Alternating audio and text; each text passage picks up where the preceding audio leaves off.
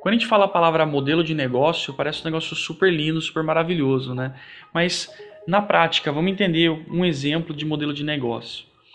Quando a gente fala, por exemplo, de alto volume e baixo ticket e alto ticket e baixo volume, isso, por exemplo, é um modelo de negócio. Na prática, como funciona isso mais ou menos? Por exemplo, quando a gente fala da Fiat e da Ferrari, a, Ferrari, por exemplo, ela é baseada em alto ticket, ou seja, um carro com valor muito alto e baixo volume. Então é alto ticket, baixo volume. Quando a gente fala da Fiat, é o contrário.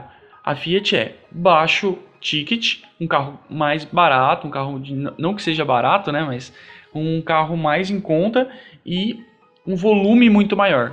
E então quando a gente fala dessas duas formas, desses dois formatos, qual será que é o melhor formato para você? Será que vale a pena você, ah, vou fazer um negócio super caro, mas vou vender menos porque é melhor para mim? Ah, não, vou fazer um negócio bem mais em conta e eu vou vender muito mais. Qual que funciona melhor para você? A loja de 1,99 é baseado em alto volume e baixo ticket.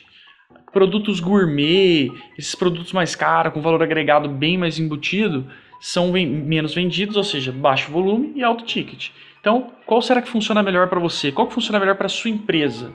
Isso aí tem que ser pensado, beleza? Isso é uma estratégia fundamental para você adequar o seu negócio e isso pode levar você a aumentar muito mais seu faturamento, se você conseguir achar qual que é melhor para você, para o seu negócio.